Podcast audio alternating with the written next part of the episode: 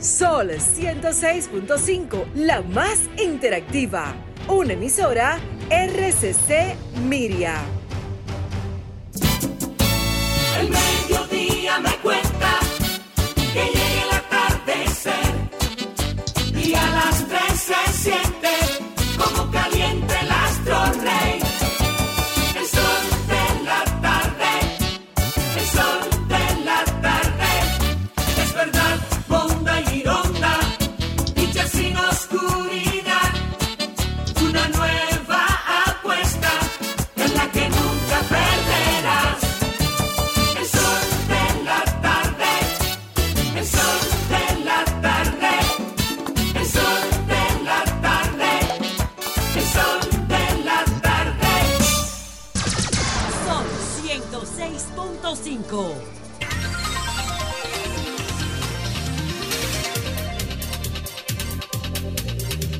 son las 2.38 minutos aquí y en todo el país.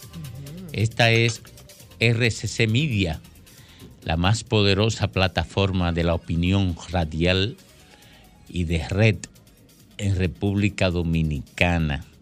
Y este es el comunicador más completo de República Dominicana en la apertura del sol de la tarde. Ricardo Nieves. ¿Qué pasó? ¿Se nos cayó? Ah. Ahí, sí. Ahora sí lo tenemos. Eh, bueno, ya, ya, ya, ya, sí. Se acaba de caer, pero no Ricardo Nieves. Ricardo Nieves sigue de pie, sólido como un guayacán. Se cayó la llamada pero eh, fue que el paquetito está cargando, ya está recargando el paquetito, eso es, ahí está, ya se lo colocamos, no le hemos colocado el paquetito, todavía no se le ha colocado, la pobreza es un lío eh, y le hace un lío a cualquiera. Bueno, ahora sí lo tenemos. Con usted el doctor Ricardo Nieves. Gracias, Domingo. Muchas gracias a todos los oyentes del Sol de la Tarde y saludo cariñoso al equipo técnico,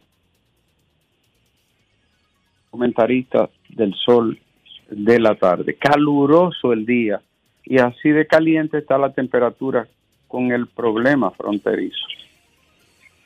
Como estamos en tiempo de campaña, todo se politiza, eso es inevitable, ¿no?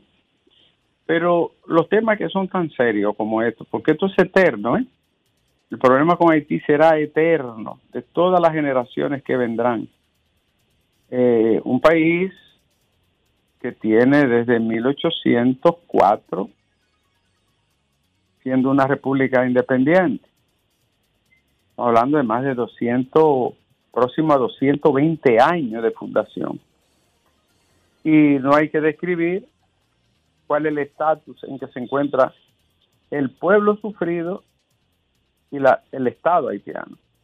Por todo el histórico de abuso y de atropellos que cometieron las potencias occidentales encabezados por Francia y luego por Estados Unidos de América que lo invadió en 1915 y salió en el 34. 19 años para dejar al país lleno de dictadura y con la explotación de los braceros haitianos. Entonces hablamos de una situación insólita, ¿no? No, no se da en, en cualquier esquina del planeta lo que ocurre con dos naciones hermanas que comparten el mismo territorio y que estarán de vecinos por los siglos de los siglos. Por eso el tema es tan complejo y tiene que dársele un trato, por lo menos nosotros, los comunicadores, ante el pueblo, ante la población, el trato de, seriedad. Hablamos de, una nación sufrida, espoleada por la miseria, por la calamidad, por la inseguridad, por la insalubridad. 11 millones de almas eh, echada a la suerte de Dios. Pero nosotros tenemos nuestros problemas también. Y somos el país con menos posibilidad de todos los amigos que tiene Haití. Somos el país que tiene menos posibilidades de, de ayudar económica, materialmente. Sin embargo, somos el país más solidario con esa nación. Lo hemos sido a través de los, de los años. Entonces el tema es bastante complejo. Yo analizando el fenómeno hoy me puse a ver en América los grandes conflictos fronterizos a través del tiempo. Imagínense lo que pasó en la guerra del Chasco, que Bolivia perdió su salida al mar por parte de, de Chile, ¿no? que le, quitó la autonomía de salir al mar, todavía hoy no lo tiene. La guerra de la Triple Alianza, lo que pasó en el Cono Sur, cómo trituraron a Paraguay, eh, eh, eh, dos países, tres países para un pequeño país que le, terminaron eliminándole casi el 65% de la población masculina. La situación de, de la frontera por ejemplo, lo que pasó con Uruguay, ¿no? Tú te pones a analizar país por país y, hay que decirlo, ni es chauvinismo, ni es patriotería, el pueblo dominicano, el país, nunca, absolutamente nunca ha agredido ni ha despojado a Haití de un trocito de hierba. Nunca. Incluso al que consideran afamado y mano dura, ha sido el peor en términos de las relaciones con Haití. Trujillo terminó regalándole casi 7 mil kilómetros cuadrados. Nadie había hecho eso. Creo que en el gobierno de, de, los azules, cuando Ignacio María González se hizo el primer tratado, armiticio, se hizo el primer tratado, estamos hablando de 1873, 1874 el primer tratado que recoge la historia en términos diplomáticos con Haití. Y ahí como que perdimos uno, unos, unos metros trazando el asomo de los primeros bones que dividirían la frontera. Pero, pero lo de Trujillo fue fatídico, vergonzoso, oprobioso. Perdimos casi siete mil, entre 5 a 7 mil kilómetros, incluyendo a Hincha, donde nació Pedro Santana, que que pertenecía a nosotros y quedó de aquel lado. Tanto que lo alaban al sátrapa y ha sido lo peor en ese, en ese sentido. Pero volviendo al tema original de la necesidad de un acuerdo, de, de una salida diplomática amistosa, yo me puse a leer el acuerdo de, de 1929 y luego lo que ocurrió en 1935 con el presidente Vincent. Y eh, cualquier cosa que un presidente dominicano decida está plegado a ese acuerdo hasta que no se cambie. Y ese acuerdo sobre la cooperación y el uso de los recursos establece que no se puede de manera unilateral aprovechar ningún recurso hídrico. Lo que el presidente Abinader en el, en el año 2021 habló con Moïse es un acuerdo de intención, es un diálogo. Eso no entra en, a cambiar absolutamente nada de, del acuerdo y era, un, era una serie de, de conversaciones a través de una mesa técnica que no se pudo porque lamentable, lamentablemente, de forma trágica, se produjo el manicidio en Haití. Pero eso no le quita un ápice al acuerdo de 1929. Lo que pasa es que la, la politiquería barata, la política chatarra, eh, todo lo invade. Y, y le digo algo, hay que darle un trato muy serio a este tema. Primero por el comercio que se desarrolla allí, las personas que viven en esa parte de la frontera, como en todos los países del mundo, su dependencia económica está relacionada directamente y de manera casi total al comercio y al intercambio que se da en la zona fronteriza. Eh, fíjense cómo bajan los huevos hoy, bajaron casi un 50%, y se debe a que la demanda se cae completamente porque una parte de, de la producción de huevos y de aves va directamente a Haití que es el primer mercado que tenemos y el segundo más importante en términos generales después de Estados Unidos. Entonces, a tomar el tema con, con la seriedad que amerita, el ultimátum es hasta mañana, eh, volvemos a decir lo mismo, ahora mismo están involucrados tres ex senadores que aspiran a puesto electivo para las próximas elecciones de Haití, un periodista muy distinguido y destacado, y, y un ex primer ministro son de los que están agitando la construcción del canal. Eh, sería bueno que ustedes leyeran y, compartieran con el público la posición de la Academia de Ciencias, que ha hecho una evaluación técnica, y el equipo ambiental de la UAS, de por qué no es factible y por qué viola la ley eh, esa acción que están ejecutando personas privadas en Haití. Un acuerdo internacional, como, todo, como todos sabemos, tiene una fuerza que se equipara a la carta sustantiva, no es un juego en términos jurídicos. De, modo que eh, lo que están haciendo esa persona es un desafío y una provocación, lo repetimos desde ayer, que no tiene ningún tipo de justificación. Eh, ¿qué, ¿Qué convendría? Y, y lo digo así, Alejandro, porque si se le permite a Haití que haga eso y mañana van a hacer otra cosa, va a ser imparable la escalada de, de, desafíos, de caprichos y de acciones al margen de la ley. Por eso hay que tomarlo en serio. El gobierno dominicano tiene que asumir una posición responsable y firme. Eh, firme y responsable no significa ni atropellar ni agredir, pero no puede dejarse poner, el gobierno dominicano no, no puede ponerse de relajo ni dejarse tomar eh, eh, de, de relajo por, por una pobre nación que no tiene ni siquiera un Estado con el que tú puedas intercambiar institucionalmente hablando.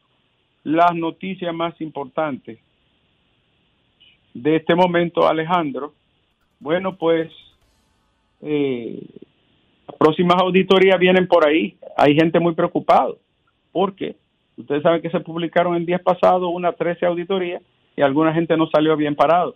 Ahora otra vez la Contraloría va a publicar CESTUR, CONANI, Fuerza Aérea, INAVIE, Promese, INAIPI, el CEA y el INTRAN.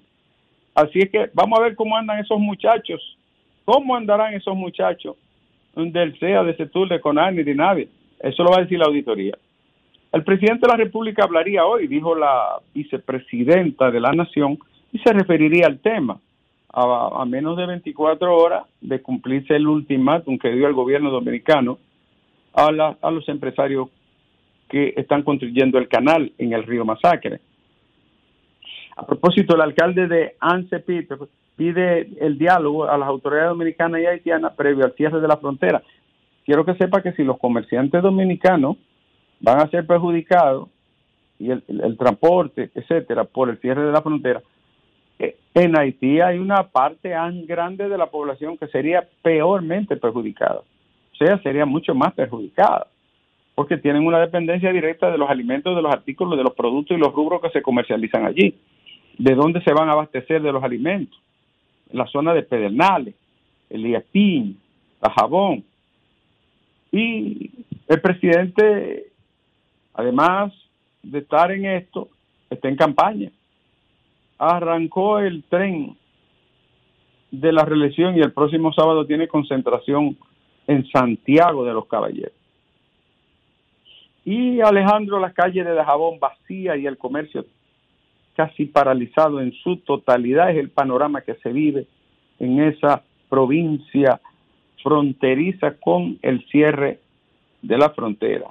Bueno, a mí, domingo nuestra querida amiga Doris Pantaleón ha publicado en el día de ayer, puso en circulación su libro Juntos Lloramos, historias que no se olvidan, sobre el tema específico que ella trabaja también, especializado en la salud, la periodista que es experta en comunicación en salud, narra las obras humanas y los dramas eh, ante la respuesta y la falta de ellos, las debilidades que tiene el sistema de salud dominicano. Un ensayo muy valioso y un aporte de esta veterana que tiene 28 años cubriendo el área de la salud en el país y que lo hace de manera tan profesional y tan importante. Doris Pantaleón, felicidades por ese texto. Los productores bajaron los huevos ante la poca demanda por el cierre del mercado fronterizo. Tú sabes que los huevos estarían cotizando, bajaron a 5 pesos a, a propósito del cierre de la frontera Haití representa uno de los principales mercados para comercializar huevos. Seis personas han fallecido en lo que va de año por el dengue y Salud Pública llama a acudir a tiempo a los hospitales. Son seis vidas que se han perdido por esta enfermedad prevenible que cada año nos ataca y nos quita vida de dominicanos. Son 19 los informes de auditoría que va a publicar la Contraloría General de la República por solicitud del presidente eh, de la nación, 19 auditorías.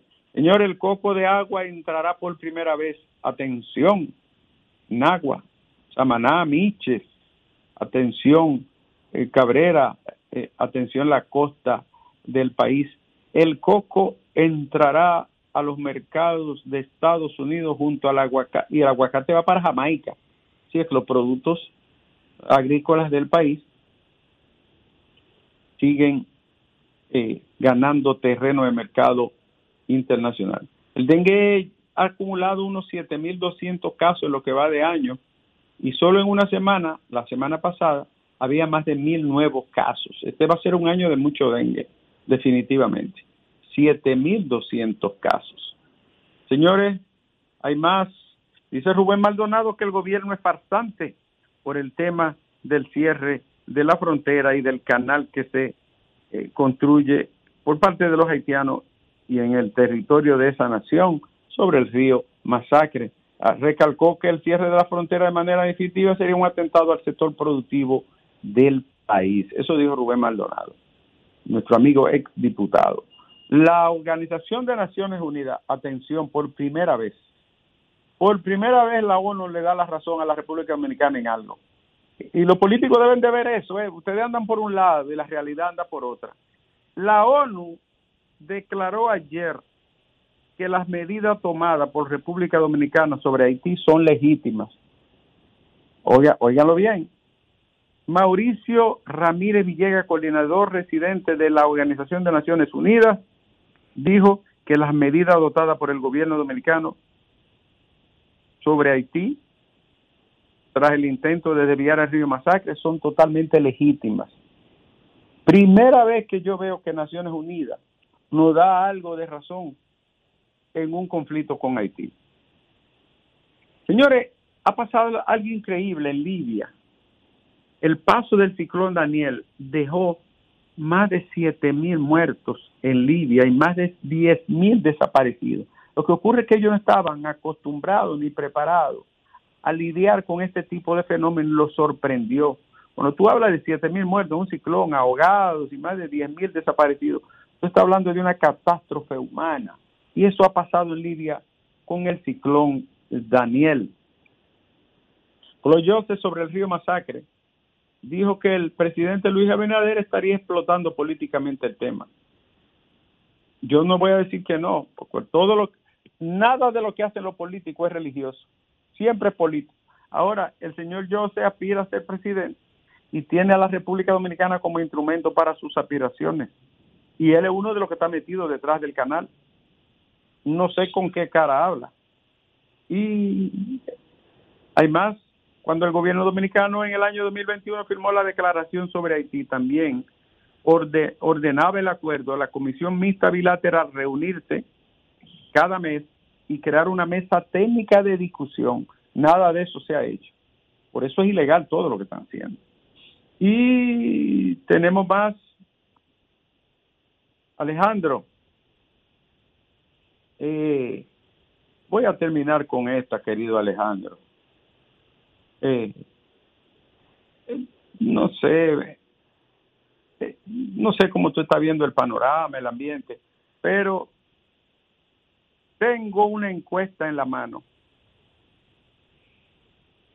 Eh, ¿me, ¿Me escucha? ¿Me escucha? Sí, sí. Tengo una encuesta en la mano. Ya pidieron las encuestas internas de los partidos. Ya el PRM entregó las encuestas que, van a decidir los candidatos que van por ese método de, escogencia. Todas están listas. Tengo algunos datos, pero también tengo una encuesta en la mano a nivel nacional ya de, de los partidos, de las aspiraciones de los candidatos, de los tres partidos mayoritarios. La tengo en la mano, Alejandro. Y voy solo a darle eh, unos detalles gruesos. Atención, Félix. Presente. Eh, ¿Tú estás ahí? Aquí, presente siete.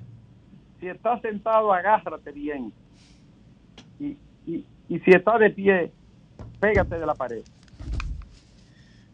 Alejandro, los números dicen lo siguiente. Ay, ay, ay, ay, ay, ay, ay, ay, ay.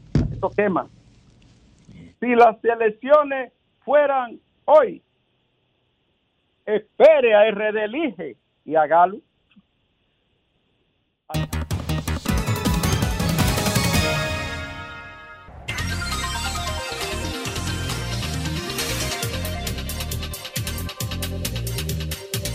Retornamos, retornamos al sol del país a las 3, 7 minutos cuando conectamos con la gente. Buenas tardes. Buena, Domingo. ¡Hey, 22! ¿Cómo estamos? Y, y- y- y la, y, la, y la señora Ivonne Ferrera. Renunció ya.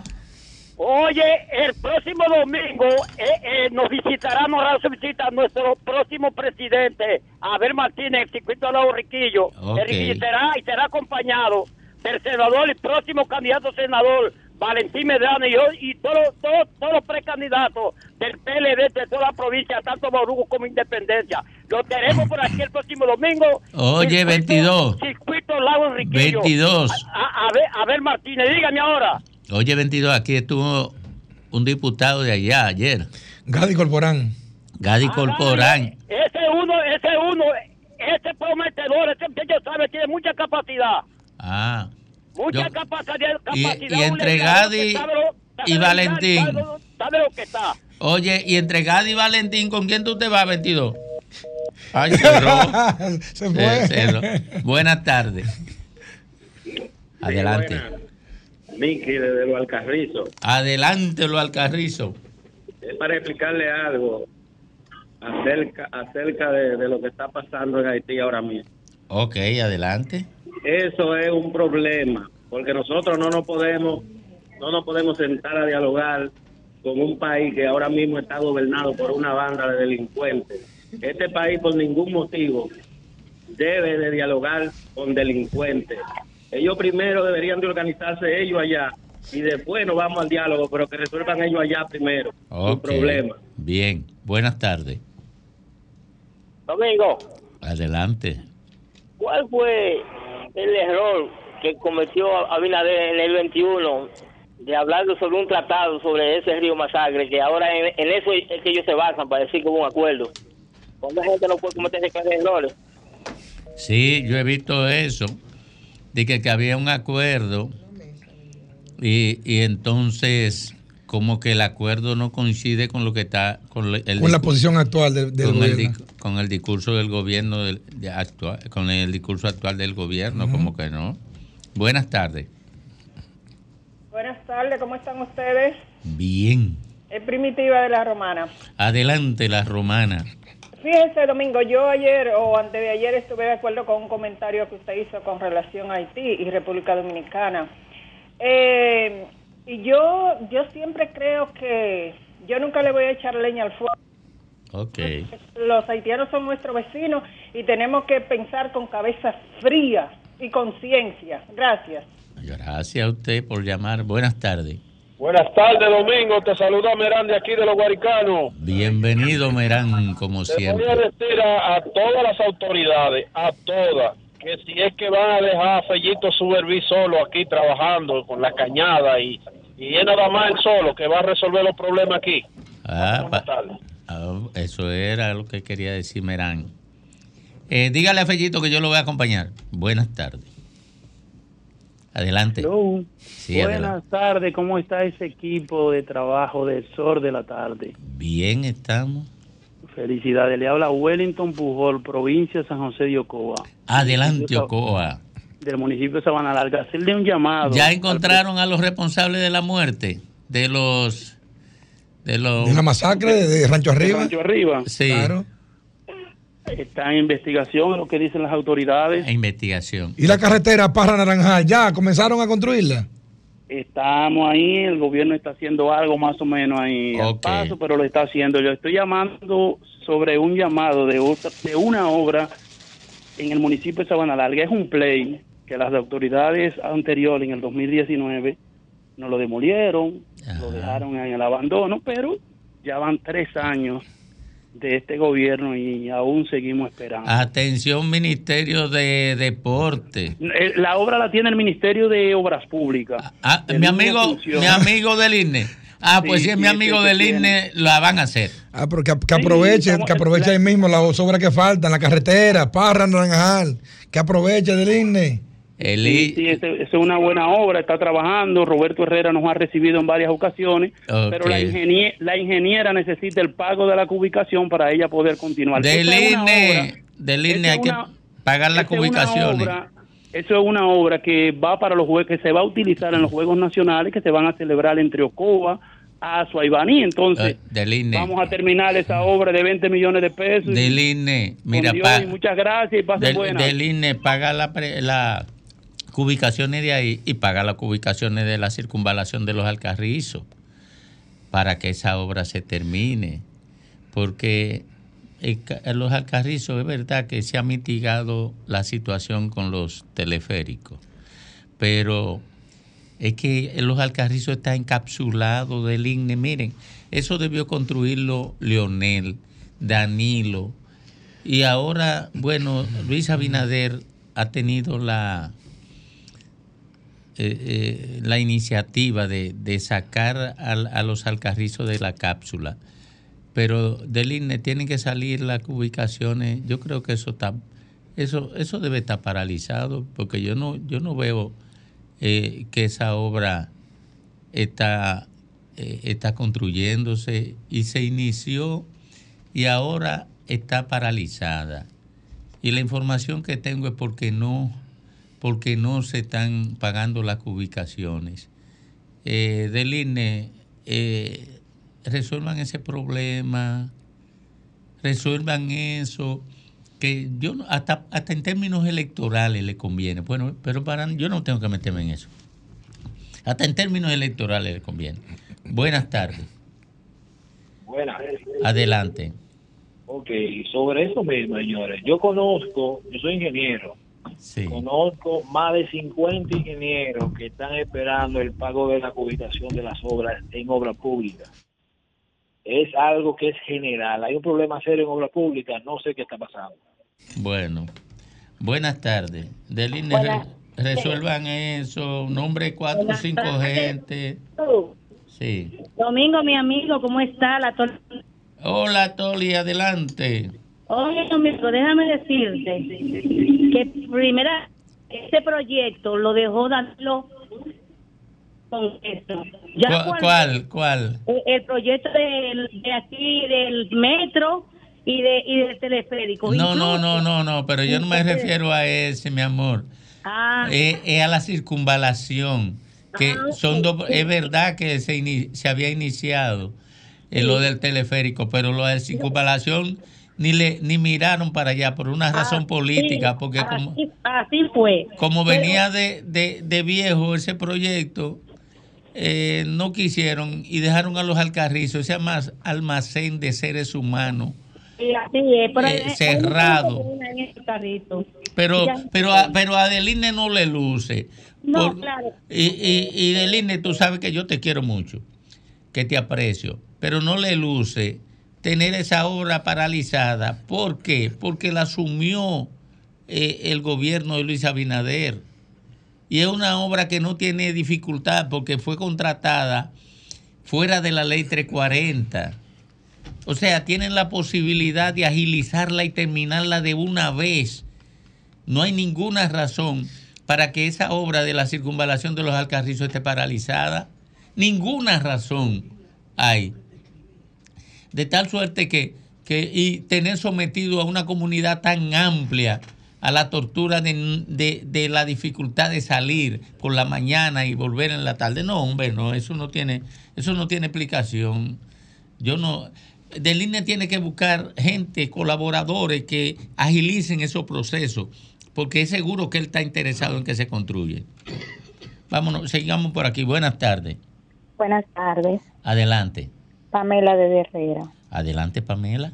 Eh, quiero decir que mire a ver si los haitianos son tan buenos que ni siquiera ellos pensaron eh, en, en el cierre eh, de- del paso de, de la frontera de Dajabón. Ellos no pensaron en, en la fuente de ingreso que había para ellos. Ellos no pensaron en nada de eso. Ellos no piensan en nada. Ellos, ellos no piensan en nada. beneficio. Que ni ellos no saben ni lo que les beneficia Mi amor. Ajá. Oye, Por porque eso- a ellos lo que les beneficia es llevarse bien con República Dominicana, pero son tan estúpidos. Son unos estupidazos. Coño, pero no, Eh, de- no ellos, debo- por eso hay que apoyar todas las medidas que ha tomado el presidente. en Yo, la, yo apoyo la medida que, que ha tomado el Pero, presidente. pero que sea coherente lo que, lo que filma, que lo diga, no una cosa diferente. Buenas tardes. Buenas tardes, Domingo. ¿Cómo tú estás? Julie Rojas de Los Alcarrizos. Adelante, los alcarrizos no pueden sacar ni la basura porque no tienen, no tienen, no pueden sacar la basura en, en lo, en lo, ¿cómo, en lo- cómo se llaman? Es que lo que hablábamos ahora mismo. vertedero, la No, circunvalación. no, lo, lo que anda por arriba. Ah, pues por el, por el, por el teleférico. No pueden sacar la basura por el teleférico. Construyan esa circunvalación. Que la- ni la basura pueden sacar eh, en los alcarrizos por el entaponamiento. Mire, los Alcarrizos es el municipio, el quinto municipio más grande del país. Oye, eso. Ade- ade- adelante, mi amor. Adelante. Déjame darte, uno, dame darte mi humilde opinión como municipio que soy Sí. respecto al tema de Haití. Mira, en mi entender, yo entiendo que debería, o sea, deberían, deberían las autoridades, ¿verdad? Poner como, como policías así, como de esas autoridades que son. De esa, de la élite, tú sabes, de, las Sí. grandes, Sí. y ponerla, porque si ellos, si ellos no, si ellos entran para acá, para nuestro país, es un problema, pero si se los cierran, quizás ellos entenderán que ya tienen una presión de no hacer todo eso desorden que ellos están haciendo, utilizando todo eso del presidente y cosas así. Sí, pero hay que abrir la frontera y hay que buscar una salida porque ni lo aguanta República Dominicana ni Haití. Nosotros tenemos un mercado demasiado grande, un mercadeo, un, un intercambio comercial con Haití de, de casi, de, de casi se pone ocho- fuerte. 800 mil dólares. si uno se pone fuerte, si uno se pone fuerte, a mano dura con ellos, y le dice a ellos, bueno, eh, se, se hace una reunión como siempre se hace, y se dice que si ellos no dejan eso, uno le va a cerrar. Eso se puede hacer, yo entiendo. Yo, yo le decía a, a- a la, a la última esposa mía, si tú no dejas de darme golpe, yo voy a cerrar la puerta.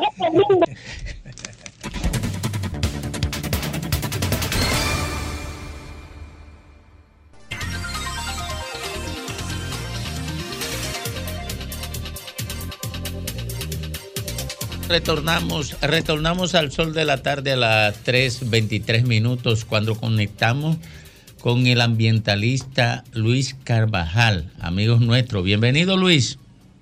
Buenas tardes, buenas tardes. Salí de un aula para hablar con ustedes, pero siempre es un placer estar con ustedes. Adelante. Y te lo agradecemos profundamente, Luis. Aquí nos reencontramos de nuevo con este tema que ahora nos convoca y que eh, ha incluido desde un golpe sobre la mesa y amenaza con severas sanciones económicas a Haití si no se detiene el canal que se construye de- del lado haitiano, del río Masacre, ahí en la zona de Dajabón, hasta una aparente competencia por algunos partidos de mostrar cuál puede ser más o menos patriota en esta coyuntura.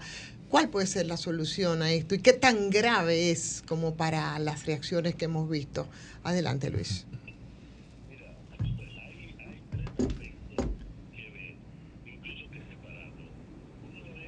Speaker, el speaker.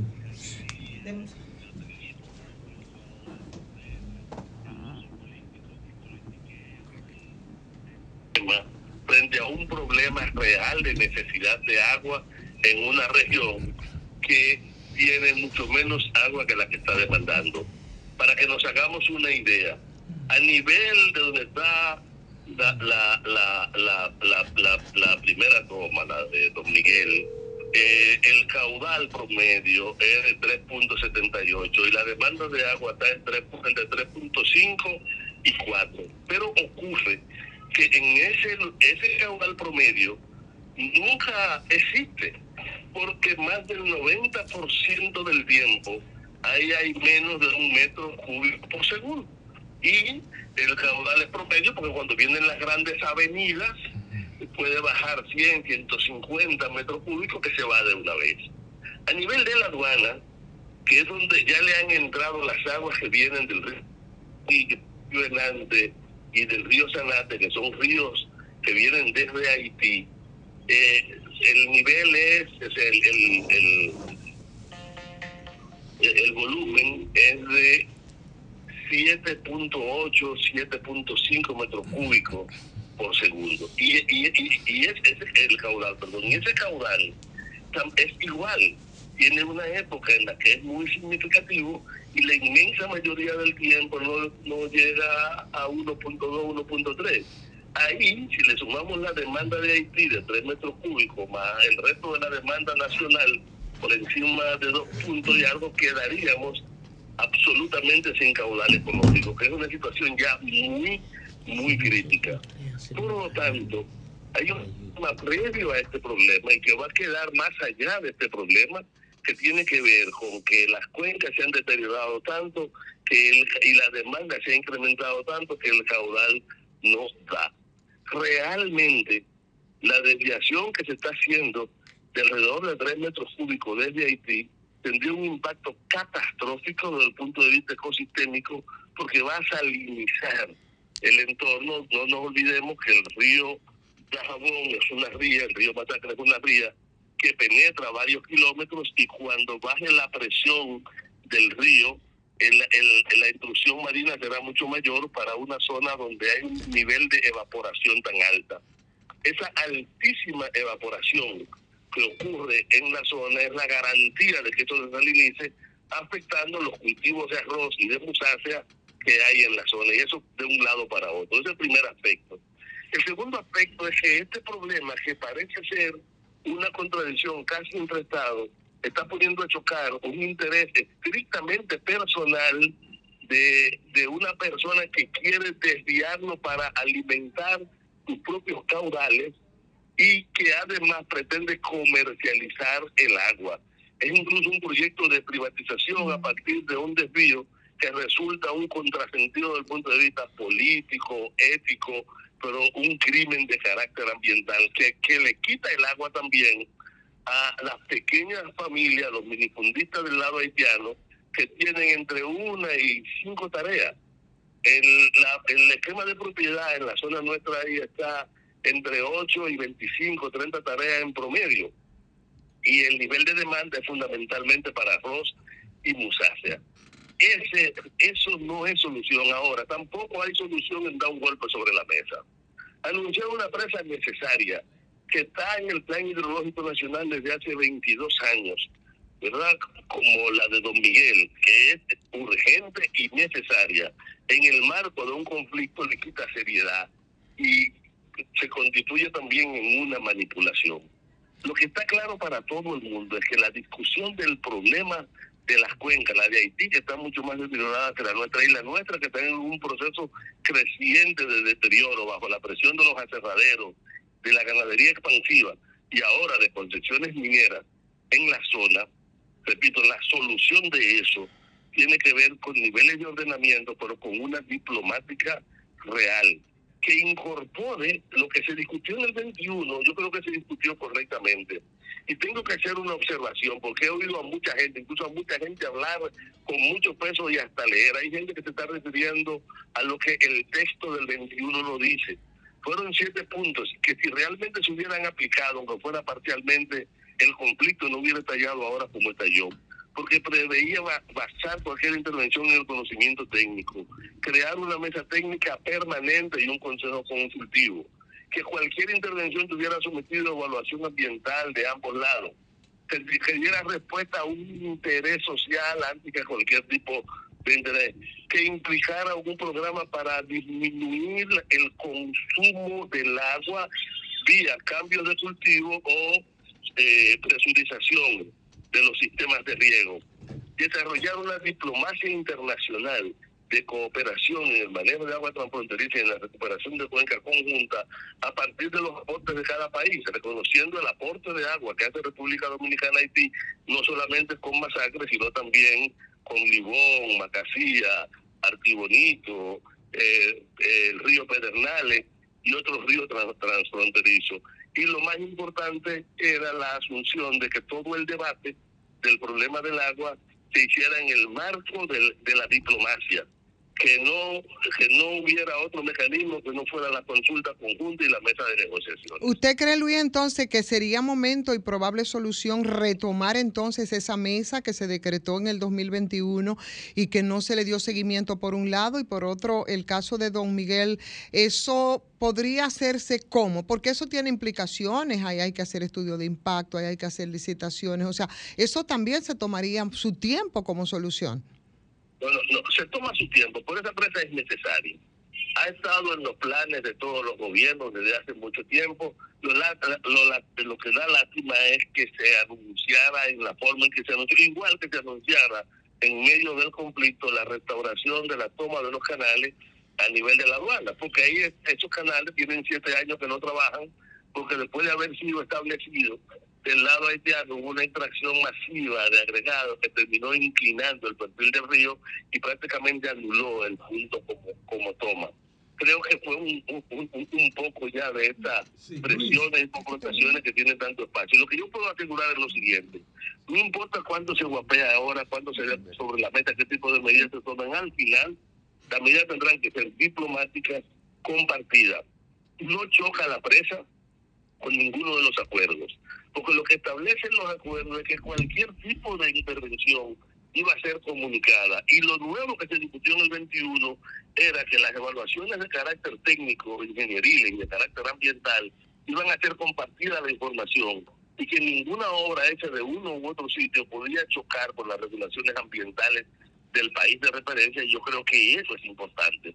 Al final a eso es a lo que tenemos que llegar. No hay otra posibilidad porque nosotros no podemos mucharnos, ni los haitianos a nosotros, ni nosotros a ellos, eh, de que separar la isla, porque ecológicamente somos la misma cosa.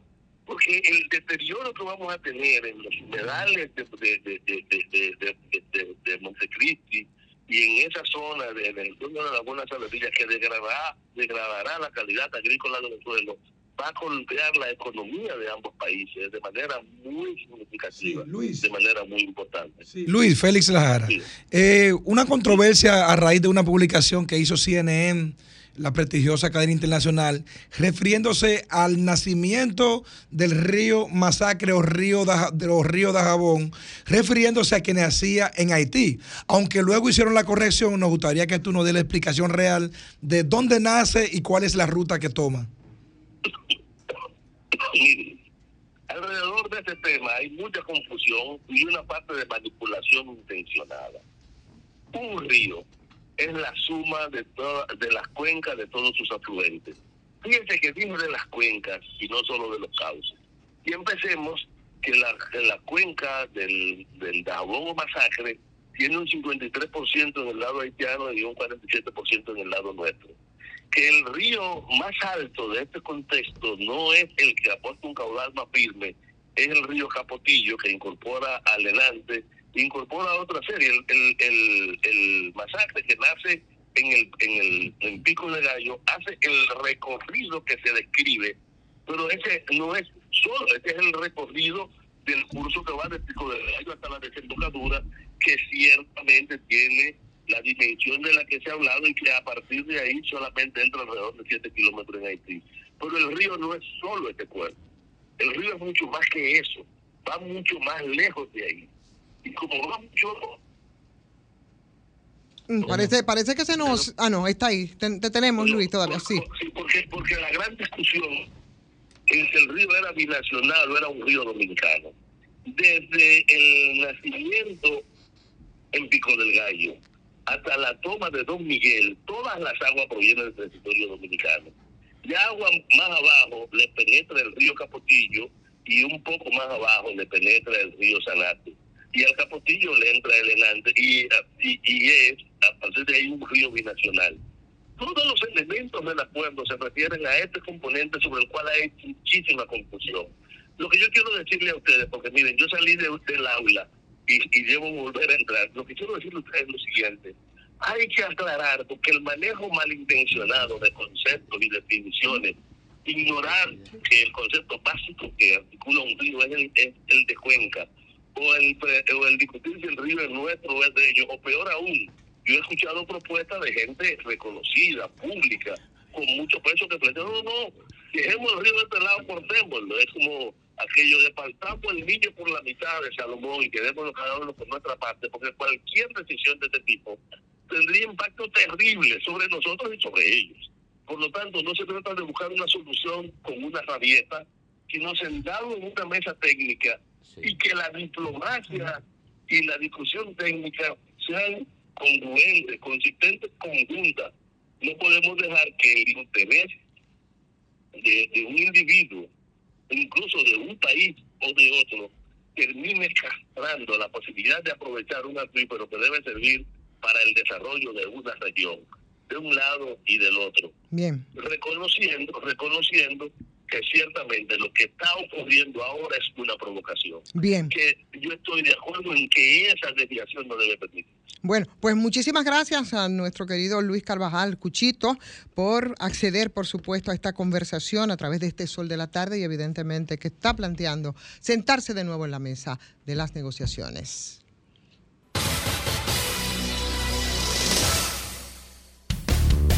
El sol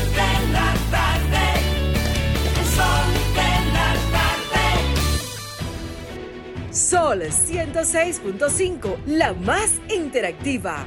Una emisora RCC Miria. Sol 106.5. 43 aquí en el sol de la tarde, en el sol del país. Él quiso dar la hora, pero yo dije que tomaba el mando de esto, ¿verdad? Ah, tú estás en el mando desde que Así llegaste. es que, señores.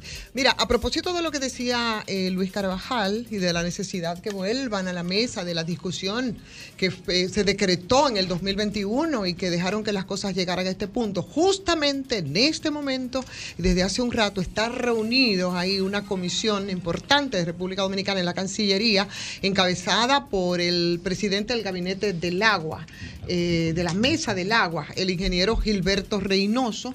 El presidente va a hablar, creo que es esta noche, decía Sí, como información y con el Ricardo. responsable de la comisión de fondos de este tema, que es Julio es. Ortega. Bueno, pero sí, exactamente. Y sobre todo, bueno, Gilberto, que yo creo que es una de las personas que más sabe de agua aquí en este país. Eh, podría de ahí salir la solución como tiene que ser. Así es que vamos a esperar entonces cuáles serán los resultados. Ojalá que sea antes de que nosotros terminemos a las 5, podríamos tener algún adelanto. sí. Pero están reunidos y por ahí se podría, pod- de ahí podría salir entonces una posible solución que de plano yo creo que de alguna forma desinflaría ¿no? esos clarinetes de guerra que muchos quieren reivindicar. Es, muy probable que, que reserven la decisión final para la locución del presidente. Eh, porque es obvio, ¿verdad? Ni siquiera estoy eh, tratando de hacer una deducción eh, con un esfuerzo mental importante.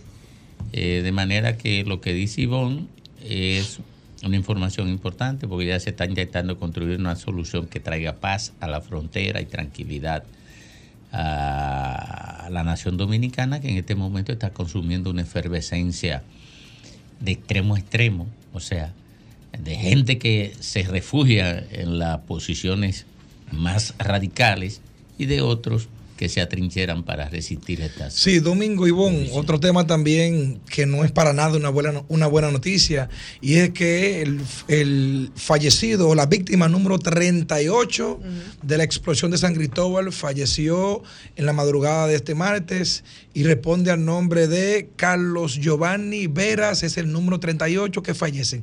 Pero tiene una característica, Domingo, Ivón, Fafa, y escuchen qué sucedió. Él junto con la esposa estaba en el lugar de los hechos, la esposa murió primero, él estaba muy grave y cuando él pudo reaccionar, ya que tuvo conocimiento de causa y le dijeron que su mujer había muerto, también murió. Lamentable. Miren, eh, un amigo y vecino de un negocio de mi propiedad me informa que falleció el comunicador Fernando Civilio. Yo desconocía esto y no lo había visto. en los- Civilio, Sí, el, el comunicador. eh, que tenía ah. una, tra- a través de YouTube, tenía Sí, sí, sí, sí, muy bien. Trataba mucho el tema eléctrico. Correcto, el eléctrico. muy, Ah. muy responsables Ajá, de denuncia. ajá. Wow. Sí, me cuentan eso, no lo he visto en los medios de comunicación. Eh, ojalá y me esté equivocando, ojalá y, y sea una información incorrecta, lo desearía, eh, ¿verdad? Pero si alguien conoce de esto, me lo dice una persona que merece todo mi crédito y que me dijo que lo conocía. Es un vecino que yo quiero mucho, eh, Armando, eh, Armando Rivera. Y entonces me cuenta eso, pero yo no lo sabía, lo lamento mucho. Mientras tanto, escuchemos el comentario del patriota, don Rafael Fafa Taveras. Gracias, Domingo. Es claro que en el espacio de hoy, como ayer, se nota la significación, la trascendencia, la importancia de la crisis que está en marcha entre Haití y la República Dominicana. Ahora la última noticia que da Ivonne es que hay una reunión especial, especial en la Cancillería, donde el presidente está preparando la intervención que represente la orientación general para enfrentar este momento.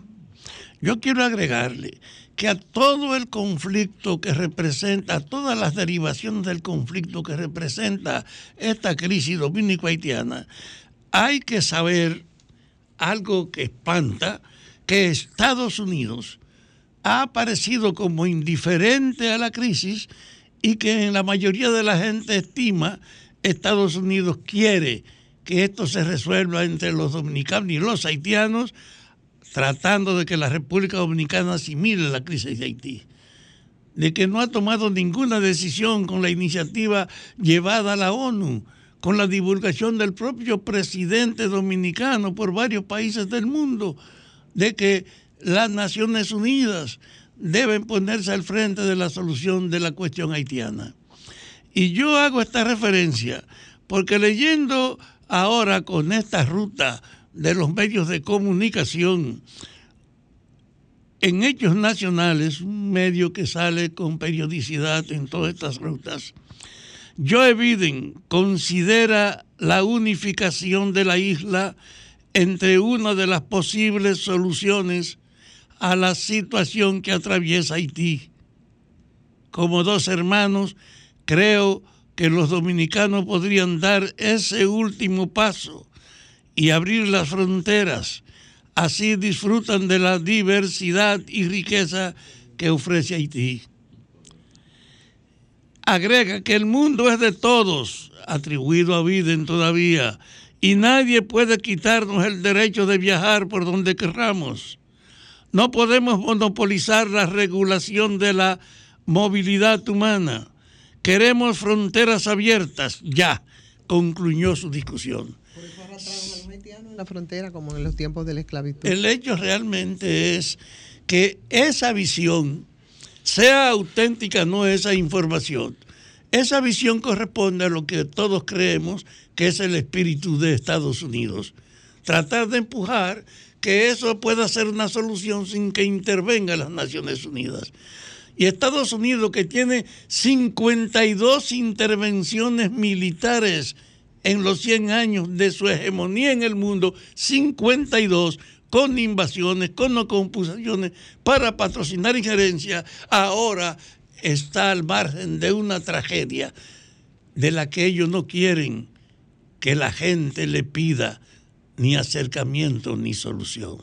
Y yo creo que ese, esa dimensión de que no podemos engañarnos, independientemente de la diversidad de aspectos dolorosos y trágicos que pone sobre la mesa de las relaciones dominico-haitianas esta crisis, el hecho de pensar que Estados Unidos está desde el bando que no quiere otra solución más que nos lleve el diablo juntos, pero que lo resolvamos nosotros. Esa situación yo creo que obliga a que el propio gobierno, los partidos, y los sectores sociales sepan que hay un interés nacional en lograr una política coherente para enfrentar Haití, que la oposición no puede aprovechar estas dificultades para incrementar las dudas o debilitar la autoridad cuando creo que la conciencia nacional debe imponer un espíritu de cooperación y no de confrontación frente a la grave situación que con Haití tenemos que nadie puede ocultar y que la gente sospecha pueda ser, si no se controla, inmensamente trágica para nosotros. Así que frente a esta realidad, yo les reitero a todos los políticos, incluyendo al gobierno y a la oposición, necesitamos una sola política coherente, un plan nacional que lo asumamos todos, no que nos comportemos como el espíritu tradicional de la política, de simplemente usted aprovechar cualquier situación para atacar a su adversario. Es un riesgo. Y además creo que en este momento sería una acción antinacional. Necesitamos, pues, aunque no es fácil lograrlo, una política con la, elaborada con la participación no solo de los sectores del gobierno, sino de los sectores sociales, económicos y de los adversarios.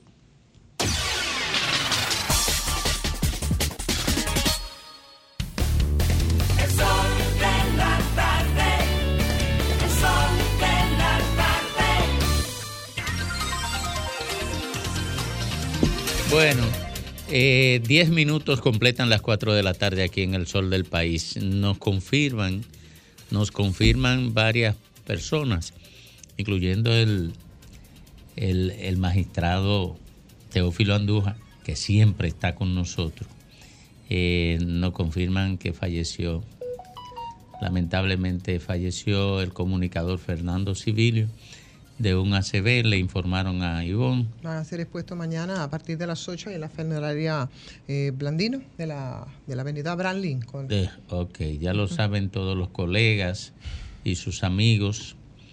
Eh, el comunicador Fernando Civilio falleció y sus restos serán expuestos mañana en la funeraria Blandino. Eh, miren, señores, yo vi una información ayer y no la traté porque parece que el programa estuvo muy cargado. Eh, no la traté que daba cuenta de que el asistente de Bolsonaro llegó, el asistente personal del expresidente Bolsonaro llegó a un acuerdo con la policía eh, judicial de, de- de Brasil para informar todo lo que eh, puede ser de interés para las investigaciones que se les realizan a, a Bolsonaro y a todos los funcionarios que son objeto de ellas. Eh, toda la diablura que hizo este amigo.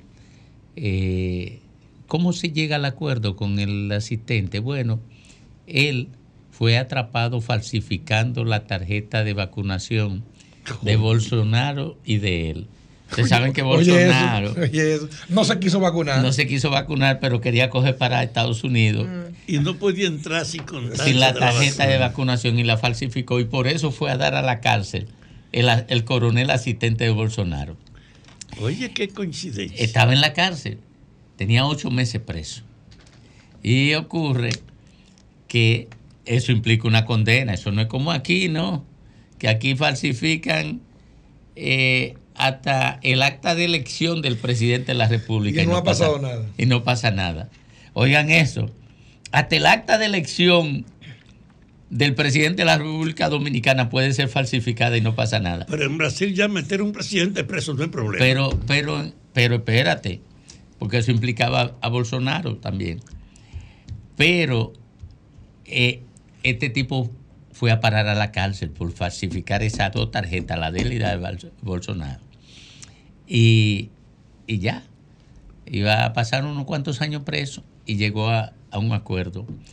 ¿Bajo qué condición? Bueno, tiene grillete electrónico, tiene que presentarse semanalmente. Bolsonaro. No, no, No, no. el asistente. el asistente. Sí, el asistente. Pero le están picando cerca. ¿eh? Y a Bolsonaro ya lo tienen atrapado por ahí. Ahí le va a pasar. Eso sería lo de menos. Lo, lo- lo menores. mismo que a. Ya ni habla. No, ya Bolsonaro lo- le cuestionan sobre eso y es silencio. Todavía no ha emitido una declaración. Eh, ese está a tres pasos de la cárcel. Parece que lo de Lula le va a resultar a él eh, un- una venganza histórica. Bueno, nada más por el caso de la Amazonía, que por cierto ya ha comenzado a recuperar. Un desastre completo en la Amazonía. Un porcentaje increíble, impresionante. Sí. Nada más por el caso de la Amazonía. Hace rato que Bolsonaro debería estar preso. Sí, pero hay ¿Ven? un detalle de la época que usted no puede ignorar. Hace años que se celebraron ayer del golpe de Estado en Chile. De Allende, sí. Que terminó por la muerte de Allende. Eso eran comunes en América Latina. Hoy lo que es común que hasta los presidentes tienen que dar cuenta. Y yo creo que eso sí es un dato significativo hasta en nuestro país. Ya no hay excusa para nadie. Hay que responder por lo que ustedes.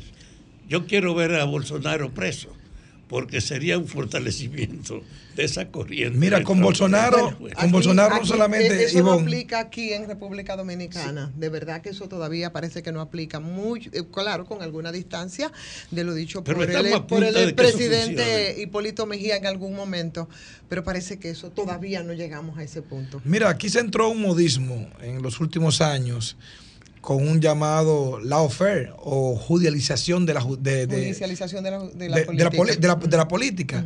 Y Brasil, Ecuador, República Dominicana fueron prácticamente o han sido señalados dentro de ese modismo como epicentro de, de- de cómo, de cómo jugar con la política y la justicia para conveniencias políticas del gobierno o de la oposición, por decir en este caso.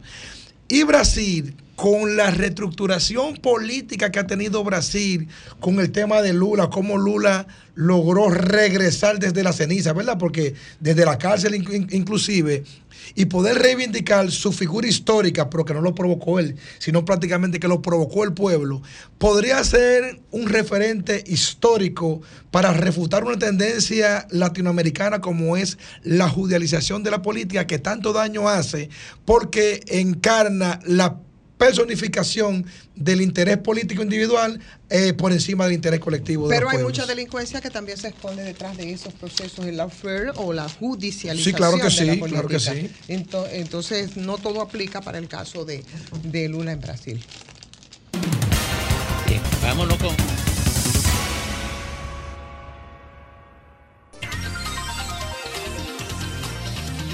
Tres minutos superan las cuatro de la tarde aquí en el Sol del País, en RCC Media, el Sol de la tarde. Tenemos, tenemos la visita grata del presidente del Instituto Duartiano, el doctor Wilson Gómez. Con él vamos a hablar de un tema que es objeto de estudio permanente de esa institución. Y vamos a hablar de cómo está marchando la sociedad dominicana. De manera que nos place darle la bienvenida, doctor.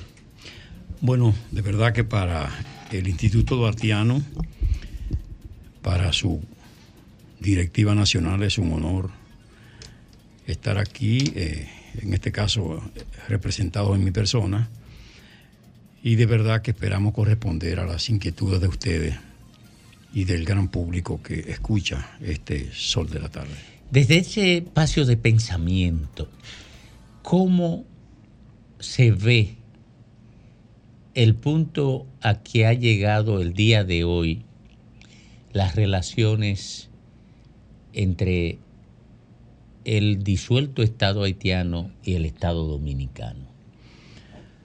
Bueno, lo cierto es que nosotros, particularmente como duartianos, contrario a lo que mucha gente sugiere respecto del Instituto Duartiano, siguiendo ese pensamiento y la línea de Duarte, de que él se proclamó como un admirador del pueblo haitiano, todas las veces que le vio luchar con denuedo por su libertad, por su soberanía, por su independencia. Pero Duarte dijo eso para cerrar diciendo que de la misma manera que Haití tenía esa libertad, esa soberanía, esa independencia, tenía también que entender que los dominicanos eran merecedores de disfrutar de ese privilegio, ¿verdad? Duarte tuvo siempre muy claro, y contrario a lo que dice mucha gente, no era racista, todo lo contrario, proclamaba la, proclamaba la unidad de raza y se expresaba en ese orden. No, no evidenció nunca. Y no solo enfrentó a Haití, también él tuvo muy claro con respecto a España y por eso vino en ocasión de la guerra restauradora. Ahora, en el caso particular de Haití, a nosotros nos impacta mucho el hecho de que, bueno, Haití fue el primer estado latinoamericano, ¿verdad? El primer país o conglomerado de América Latina que logró independizarse, hacer su revolución. No solo de América Latina, ¿no? Sí, de América Latina, porque realmente... 1804. Sí, ya en América... Primera República Negra del mundo, sí. Claro, Exacto. no, no, y en América Latina fue el primero, fue Sí, 1804. sí, sí, Ahora, sí, claro. Estados Unidos, por supuesto, está en América y fue 1700. antes, exacto. Pero ellos eh, se constituyeron en una colonia próspera. Y por eso gente como Simón Bolívar, que venían a estos lares, procuraban y consiguieron ellos, El apoyo. El dentro apoyo. del esfuerzo de Gran Colombia, el apoyo de Haití, más de una vez. Y ellos muy comprometidos con Haití hasta el día de hoy. Porque de verdad que Haití fue muy generoso y muy solidario Claro. con la Gran Colombia y con el esfuerzo de, de Bolívar. Por eso no negaron entonces el apoyo con la independencia efímera, por la relación con Haití. Claro, claro. Claro, fíjate que tú que no solo fue que no le prestaron la mejor Atención. atención, inclusive eh, Pineda que va y que lo mandan, se queda por allá, ni retorna siquiera a decir que no consiguió El apoyo. el apoyo. Y en realidad, fíjese que eh, sin condiciones, ¿eh? Núñez de Cáceres se, se plegó, se unió a la Gran Colombia. El problema es que la Gran Colombia no lo acogió, ¿verdad? Y tampoco hubo una buena coordinación, porque en el momento en que van a hablar con Bolívar, Bolívar está por otro lado. Está por el Ecuador, tengo entendido. Y entonces, bueno, la cuestión es que, ¿qué ha pasado con Haití?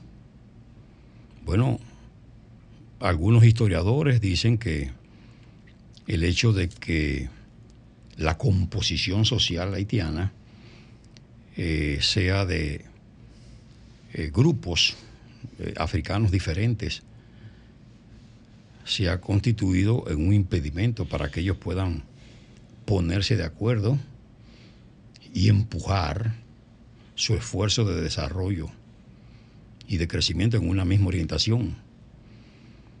Parece cierto, porque la verdad es que todavía hoy es una sociedad eh, dividida.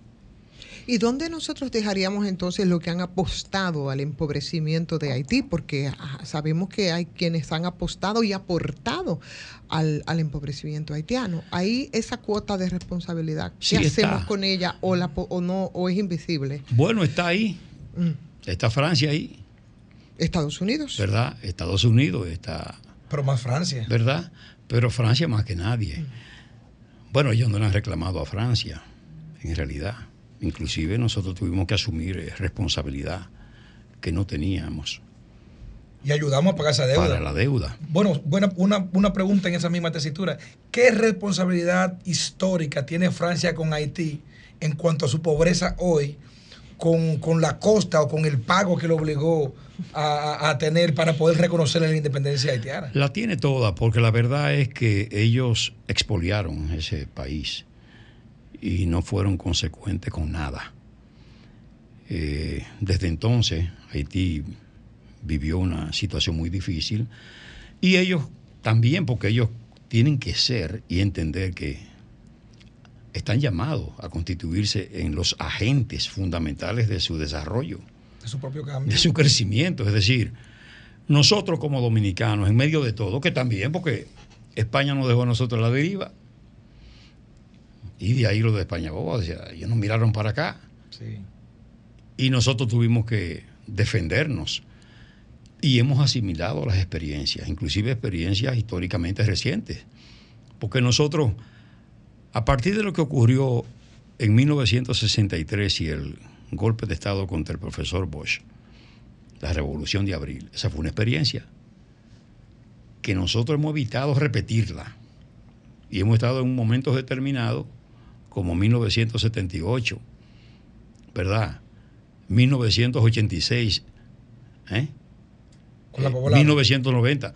No, no, no, con las elecciones, con los procesos eleccionarios, donde sufrimos situaciones tan singulares que podían eh, desarrollarse y, y entonces producirse una situación de confrontación interna.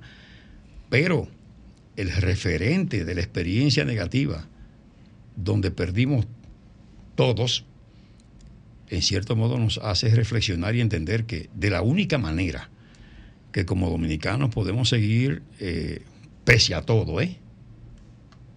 desarrollándonos y creciendo es a partir de, del entendimiento, de la conversación, de los esfuerzos de saber que este grupo que administra el Estado hace esto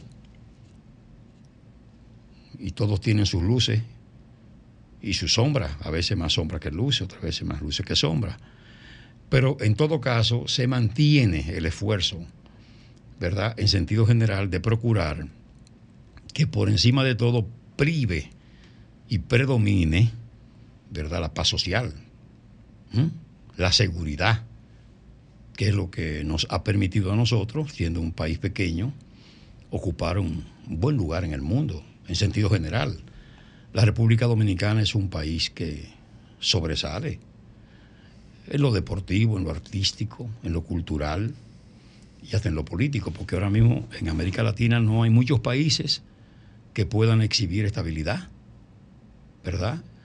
Tenemos el problema institucional que no hemos podido fortalecerlo como hemos debido, pero pese a todo, marchamos. Yo digo- ¿Y, y qué amenaza, perdóname, ¿y qué amenaza podría representar en la disolución política que afecta a Haití y el desamparo social que se presenta y que lo empuja a ellos eh, hacia República Dominicana? ¿Qué amenaza podría representar esto?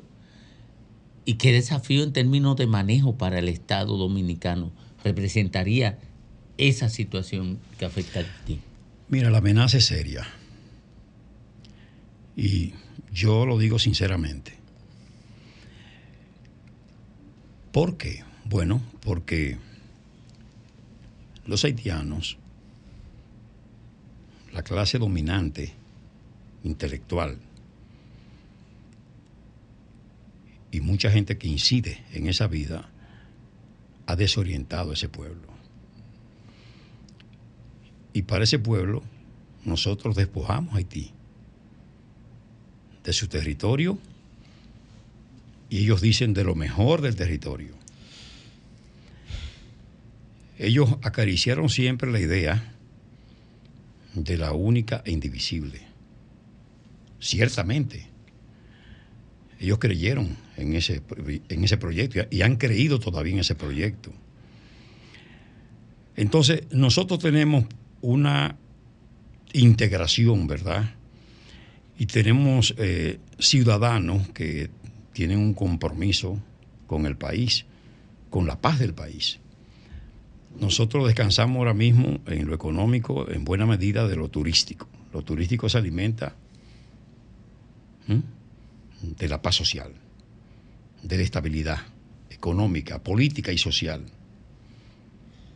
Haití no ha podido, con su gente, conseguir eso. Paz social, estabilidad, como garantía de impulsarse como nación, como país. Ellos no van a traer a la República Dominicana otro método que no sea el mismo. Y su presencia masiva crea problemas. Nosotros estamos ahora mismo soportando el peso fuerte de una migración indocumentada, ilegal, que se expresa muy claramente en las escuelas, por ejemplo.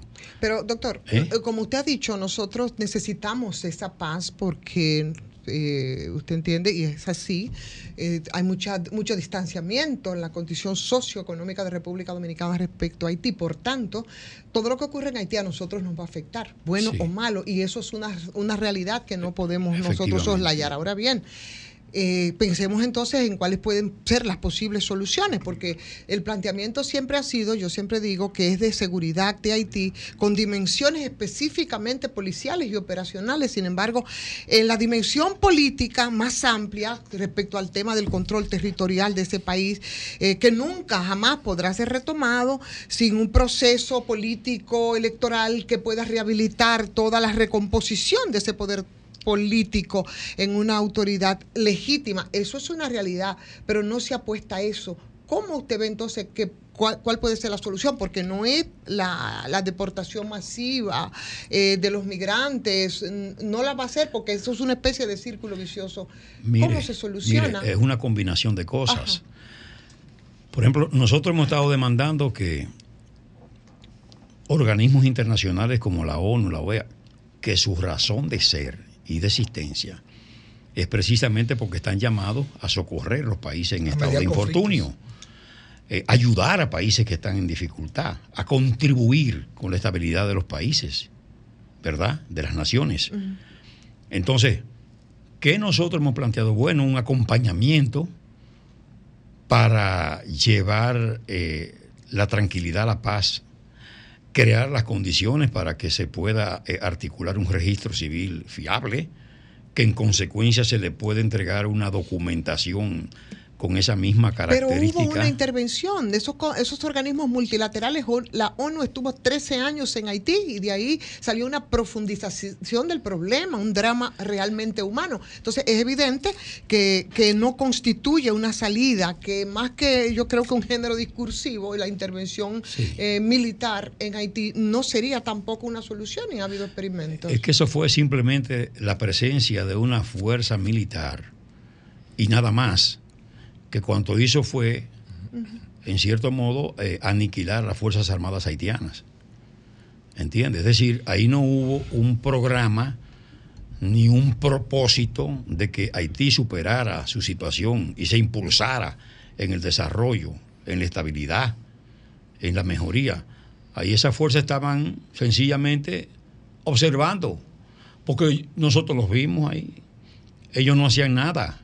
Los cascos azules estaban ahí mirando, más nada. Haciendo algo más, por supuesto. Bueno, bueno, claro, hicieron esa- otras esas cosas. otras cosas que se derivaron. Dramatizar más la situación haitiana. Exactamente, pero no ha habido ese programa que necesita Haití de acompañamiento, porque señores, cuando esos organismos han querido, han intervenido y participado eh, con los países, de la Wilson, mano con los países para Wilson, superar Fueron situaciones. 20 años de política Wilson, y no sería una- a esas intervenciones. Y no sería una con- contradicción histórica para nosotros los dominicanos pedir intervención No es intervención. o acompañamiento, porque al Bueno, final... no, no es intervención, pero tú sabes que las intervenciones que hemos sufrido nosotros Exacto, han sido. justamente han por ahí sido- esa misma han- tesitura. Nosotros que hemos sufrido justamente intervenciones vestidas de acompañamiento, No, como el ocupaciones militares. Bueno, pero, pero en principio supone que era acompañamiento o, o salvaguardar ciudad- ciudadanos americanos o cualquiera que fuera la excusa. No, no, es que son tiempos distintos. ¿eh? O sea, nosotros tenemos que darnos Por el mismo cuenta. instrumento.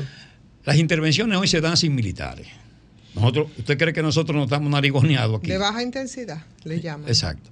No estamos narigoneados aquí. Yo creo que sí. ¿Usted cree que la autoridad nacional puede hacer lo que quiera? Yo le digo que no. Pero por instrumentos ¿Eh? económicos, no militares. Bueno, está bien, pero no se necesitan ya los militares. Ya hay otra forma sutil de intervención.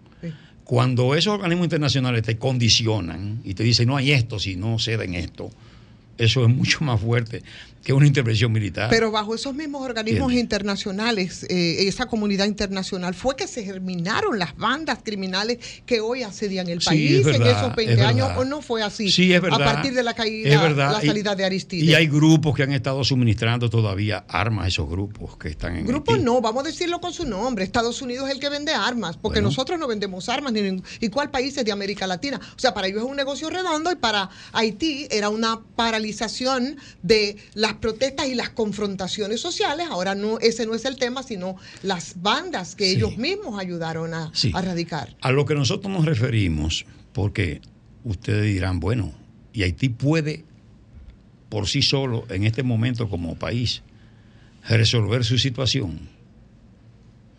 No.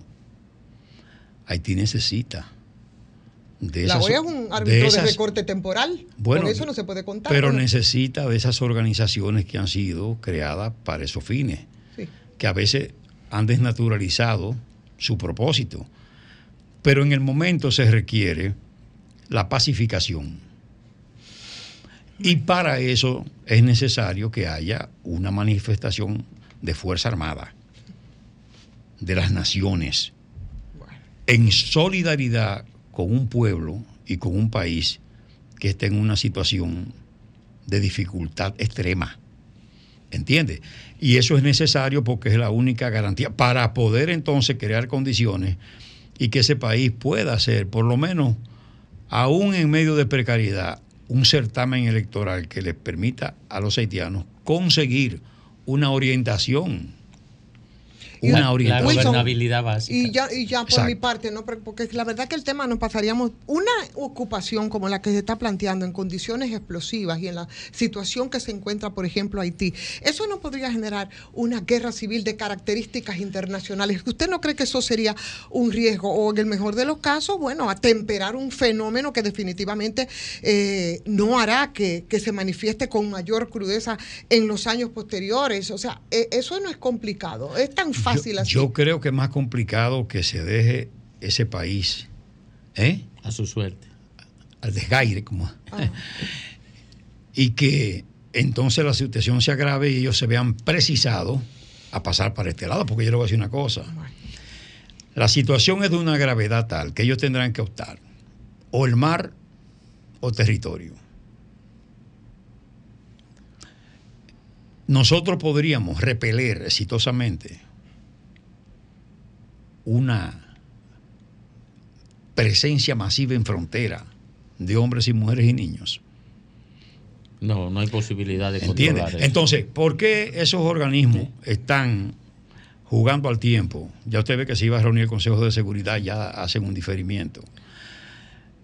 Realmente hay que creer la tesis de que se está apostando a la fusión. El gobierno de Juan Bosch. Pero y se está Sí, apostando y a la termino, fusión. Iván, con eso. Sí, nada más. Ay, Dios, la verdad es, discúlpame, Lajara, yo sé que he monopolizado mucho, pero la verdad.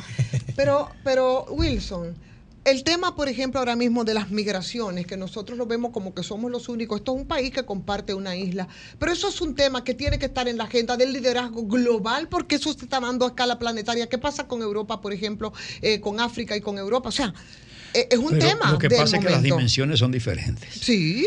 Nosotros tenemos, un problema, grave. nosotros tenemos un problema muy serio. Ustedes saben que el ciudadano eh, haitiano no es un ciudadano que ve bien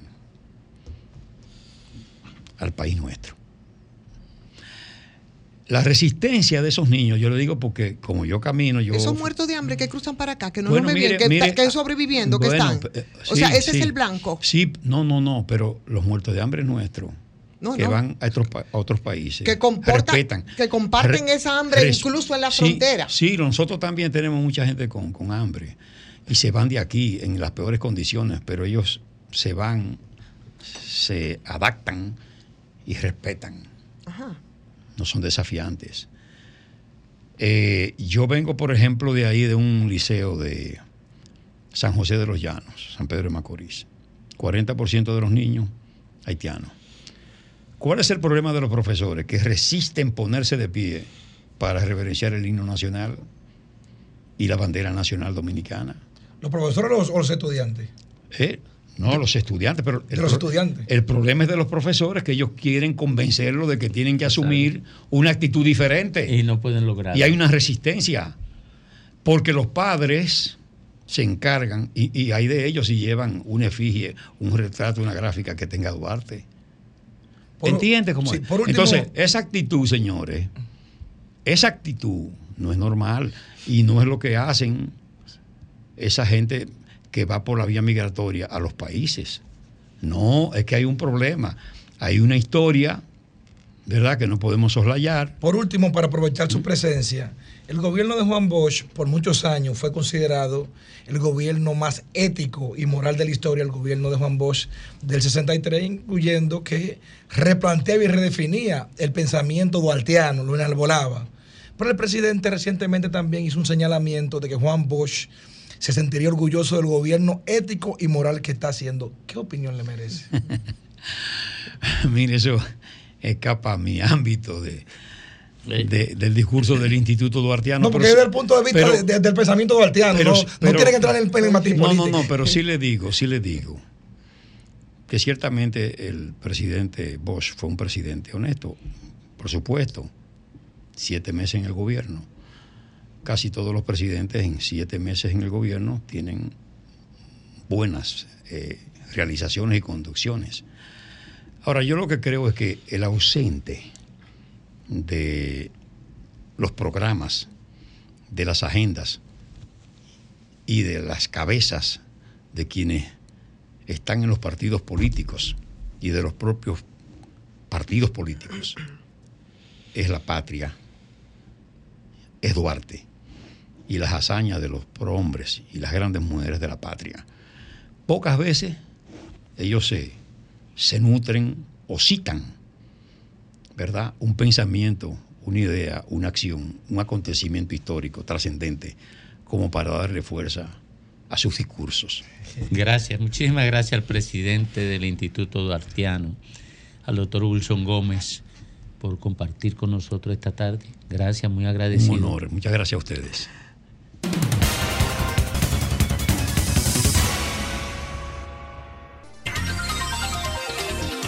A las 4.35 minutos de este miércoles, aquí en el sol de la tarde, en el sol del país, la reina del sol, Ivonne Ferreras. Gracias, Domingo. Muchísimas gracias. También a todos los amigos y amigas que nos siguen a través de este sol de la tarde, que es el sol del país, el tema, necesariamente, señores, el tema haitiano. Y con el tema haitiano, por supuesto, todos ven como la solución al tema haitiano eh, la cuestión de la intervención. Y, por supuesto, parece que no hay otra salida posible a esta situación. No, en Haití, eh, por ejemplo, eh, cuando todos hablan de las bandas, hablar de cortar el tráfico de armas, hablar de garantizar una suerte de, recomposición ¿no? de una autoridad política, parece que eso tampoco puede ser una solución eh, en ese país poner medidas austericidas que la, ustedes recuerdan hace dos años creó, eh, bueno, eh, confrontaciones complicadas también en ese país, eh, eh, eh, medidas económicas que, que, que lo mantuvieron en jaque. Eso parece que tampoco es, pero yo pienso que de alguna forma, si quisiera resolverse, podían ser puntos de partida para poder abordar, yo digo, con embuido de muy buena voluntad la, la, difícil situación haitiana. Pero bueno, ahora nosotros tenemos eh, una coyuntura y en esta coyuntura yo creo que también, como siempre y como hace mucho tiempo, se pretende de alguna manera... Eh, es sacar algún capital político. Eso es lo que ha sido siempre. Mira, lo que pasó ahora comenzó, y ya nadie lo, lo, lo refiere, con la conjunción de un asesinato. Ya no, no nos recordamos de las cuatro personas que todavía no se han esclarecido, todavía no sabemos cuál fue el móvil, no tenemos idea de cuál fue la razón, ni qué es lo que pasó, ni cómo se cometió. No, eso se quedó a un lado y de eso al final no, no se habla. Ahora estamos embuidos con el tema del avance, de la construcción de un, de un rudimentario canal privado que comenzó también en el 2021, ahí en la parte del río Dajabón, que es el mismo río Masacre. Y eso es en este momento el epicentro de, la, de las tensiones que, se registran en Dajabón, que es la sede, de paso, del más importante mercado binacional, donde se ha cerrado una de las puertas, que es la de, entrada, que es la, la, parte de Dajabón. Del asesinato, bueno, eso ha derivado en, en las recurrentes barbaries ¿no? de algunos desaprensivos que con hechos o, como, o con amenazas es lo que hemos visto durante durante todos estos días. Han hablado de expulsar de la zona reales o supuestos haitianos a los que ellos eh, le indilgan algún, algún nivel de responsabilidad en este caso. Y con el tema del canal para detener la construcción. Bueno, pues el gobierno dominicano, yo no sé, yo no quiero decir que ha sobredimensionado el problema en este caso, eh, diciendo que se viola el tratado sobre las aguas y demás, que sí se ha violado unos acuerdos que todo el mundo hace la referencia ahora importante histórica desde de- de- de- del 29. Pero yo creo que sí ha sobreactuado de alguna manera, porque inició con toda esta movilización militar ahí en la frontera, con equipos mecánicos ahí en Dajabón, siguió entonces con la convocatoria de todo el Consejo de Seguridad Nacional. Y ahí, como decía en la pregunta inicial que le decía a Cuchito, para tomar acciones, decían ellos, necesarias para proteger los intereses de la nación, alegando que esa toma de agua es una violación de esos acuerdos de, de 1929, que se prohíbe que se puedan hacer otras obras que desvíen el curso de los ríos fronterizos, que es verdad, pero resulta que esta interpretación, que es muy polémica, por cierto, eh, porque según informan, y es otra cara de la moneda que creo que hay que ponerle en, el contexto, y es lo que trato de hacer, está la orden de los jesuitas ahí en que han hablado de que el país, nuestro país, tiene 11 tomas de esas aguas, que, bueno, por la naturaleza parece que tampoco violan esos convenios, pero el reclamo del gobierno, del gobierno dominicano, yo creo que debió plantearse con todo esto en primera instancia en esa mesa hídri- hídrica, nacional. Eh, ¿Qué es lo que se está haciendo ahora? Y fue lo que anunciamos en principio de esa reunión. Y que no puede tener otro tipo de salida en ese espacio. Bueno, yo creo que sí, que podrán encontrarse eh, algunas fórmulas y se pueden llegar a acuerdo entre las partes. De hecho, creo que, pienso y estoy segura que se tiene que llegar a acuerdo entre las partes tomando como referencia eh, esa información de lo que decían antes los jesuitas y de lo que fue finalmente el comportamiento en, en este caso. Así que si se aplica entonces el espíritu eh, de justicia contenido en ese tratado, el cierre de la frontera que también se ha anunciado, yo creo que penaliza gravemente ese pequeño comercio bilateral y los pobres de ambos países que todos sabemos viven y sobreviven a la miseria, pero sobre todo en ese mercado. Entonces, las loables iniciativas eh, y los discursos de desarrollar la frontera también sería otro punto que no tendría nada que ver con esos clarines de guerra, digo yo, de muchos que quieren reivindicarse en este caso eh, con unas acciones porque no es mentira y si somos honestos tenemos que reconocerlo, no hay cosa que disguste más a los dominicanos que la migración haitiana, o sea que en el caso primero, y eh, con esto termino, finalmente, de miembros de una misma familia asesinados ahí en Loma de Cabrera, eh, por un, y lo dicho, por un llamado de comité defensor del pueblo, sin ningún examen exhaustivo sobre el hecho, ni de parte suya, ni de parte de las autoridades atribuidos a bandas, dicen ellos, haitianas, con la amenaza de sangre por sangre, que fue una barbaridad y con lo que ocurre ahora, definitivamente, yo creo que aquí no queda más que otra solución, lamentablemente, porque esto se constituye en un arma de doble filo cuando se trata de sacar eh, algún nivel de capital político. Aquí no hay otra salida que es la que se está planteando ahora y probablemente de la que podrá salir ya una solución en la reunión de esta tarde en la Cancillería. Tendrán que quedarse con el moño hecho, como les llamo yo, los nacionalistas por modernos, que, vaya, cantaron un clarín de guerra respecto a la situación de este momento.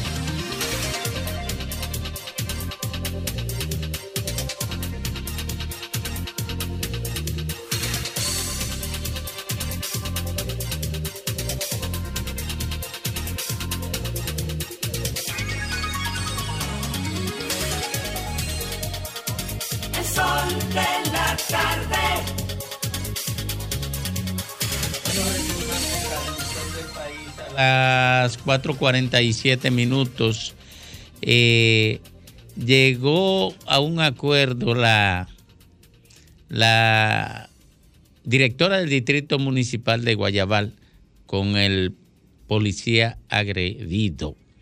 Un acuerdo del poder para la impunidad sobre la genuflexión y la debilidad. Nada más que explicar. El comentario de Félix Lajara. Muchísimas gracias, Domingo. El presidente Juan Bosch, elegido, gobernó en el 1963 durante un periodo de siete meses. Pero en esos siete meses se enfrentó a graves crisis política, económica y social, y diría yo que hasta internacional, porque también tuvo una crisis con Haití. No le voy a decir que en la misma magnitud de lo que ocurre hoy, pero tenía una crisis.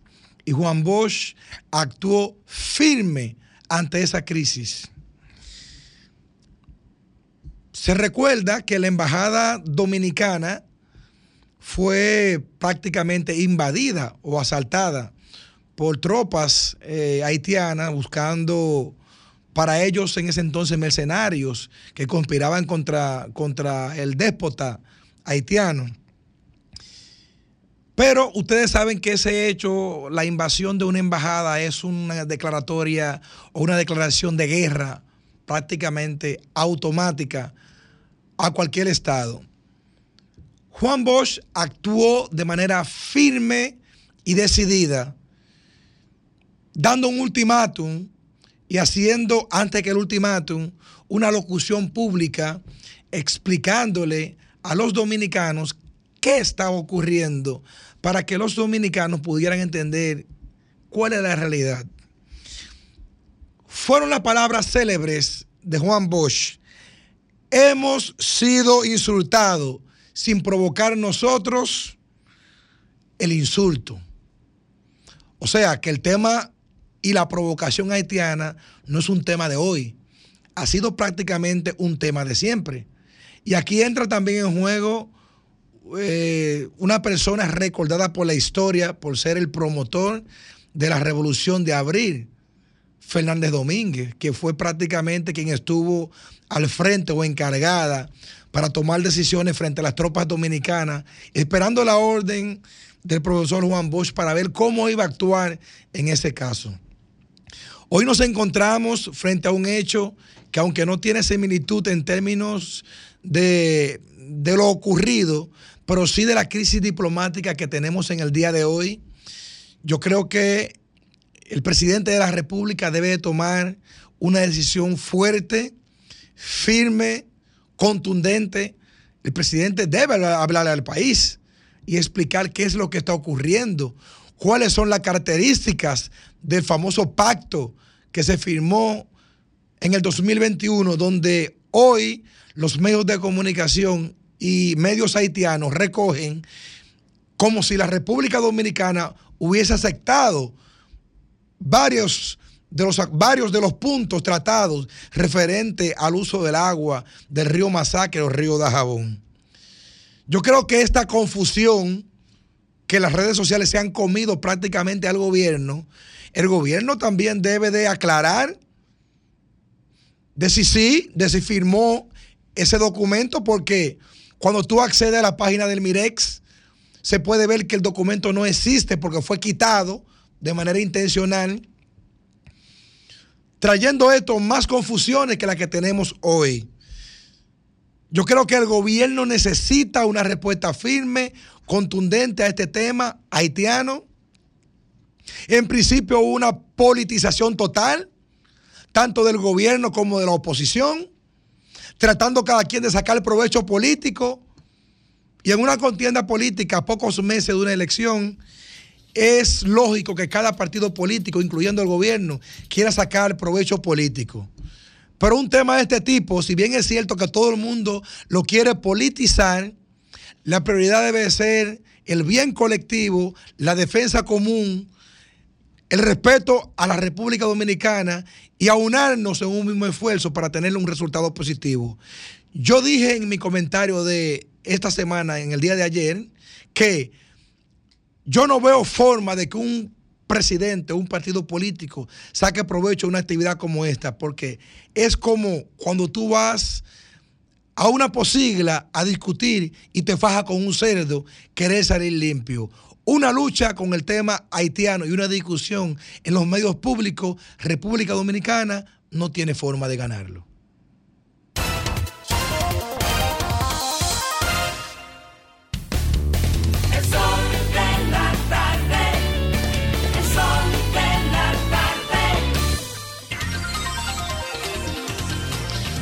Continuamos en el sol de la tarde, en 4.49 de la tarde, y con nosotros el experto, el comentario más esperado, Domingo Páez. Eh, bueno, tú vas a llegar lejos ya. Gracias, Félix. Miren, señores, la sociedad dominicana está consumiendo la más intensa efervescencia que había consumido después de el triunfo de Luis Abinader y la superación del COVID. Y es a consecuencia de un problema latente que representa para nosotros el deterioro institucional de Haití. El Estado Nacional haitiano, como consecuencia de errores cometidos allí por la por el macropoder, el poder político internacional, se ha disuelto. Se ha disuelto el Estado haitiano y los sociólogos de la modernidad descubrieron que el Estado Nacional era la expresión organizada de la sociedad. Y aunque el Estado Nacional vino a resultar como consecuencia de un proceso largo de organización social y política, las explicaciones teóricas sobre su esencia vinieron a darse después de su construcción. Y en Haití eso se desmadró. Y como consecuencia de que se perdió la organización de la sociedad que estaba en la expresión política del Estado, la sociedad también se desestructuró. Y hoy lo que tenemos es la negación de la organización social con el imperio del delito y el desorden como expresión de la vida social de esa nación. De tal suerte que el impacto de ese desorden, donde primero se siente es en su vecino más cercano que somos nosotros, contribuyendo de alguna manera a desestructurarnos a nosotros. Se ha desestructurado como consecuencia de ese impacto el sistema migratorio dominicano, que no puede con la migración haitiana, no puede administrarla, no puede regularla. Se ha desestructurado el sistema de asistencia en salud de República Dominicana y hoy nosotros tenemos una carga significativa en términos de asistencia de salud a parturientas haitianas. Se ha desestructurado el mercado laboral que ha tenido que organizarse en función de una situación permanente de ilegalidad que ya no abarca, como en otros tiempos, el ámbito de las construcciones y el ámbito agrario, sino que llega hasta el ámbito económico más importante de la República Dominicana, que es el turismo. Nosotros, como ustedes pueden ver a partir del relato que intento hacer, teníamos, tenemos un impacto permanente como consecuencia de la disolución social y política de Haití. Y esto implicará que nosotros tenemos que bregar permanentemente con la crisis haitiana, porque cuando no tendremos crisis por el intercambio económico, que un grupo de delincuentes decidan que los camiones que transportan mercancías hacia Haití no van a circular en Haití, o que un grupo de delincuentes se dedique a robar los camiones que transportan las mercancías allí y a matar a sus choferes, tendremos que tratar con la tensión que provoca el manejo del agua de manera unilateral o la presión política generada por la construcción de relatos en territorio que favorezcan las tensiones. O tendremos que bregar con la participación intensiva de una parte de los delincuentes de Haití en territorio dominicano, generando situaciones de muertes múltiples que eran pocos vistas en territorio dominicano. Tendremos que bregar con la entrada de armas por territorio haitiano o tendremos que bregar con el escape de delincuentes importantes en República Dominicana por la frontera haitiana. En fin, Haití será una fuente de tensión permanente para República Dominicana. Por tanto, el gobierno dominicano debería tener una mesa permanente de monitoreo y análisis de las amenazas que se definen en el territorio haitiano a la convivencia pacífica que debe existir entre las dos naciones y a la protección biunívoca de ambas naciones. Sobre todo porque el liderazgo internacional, el suprapoder político internacional, todavía no se convence de que plantear la solución del problema haitiano a través de la República Dominicana es un peso demasiado grande para nosotros. Y al ser así, lo convierte en inviable. Es como si usted le pidiera a un parapléjico que cargue un problema que implique un peso de 200 libras.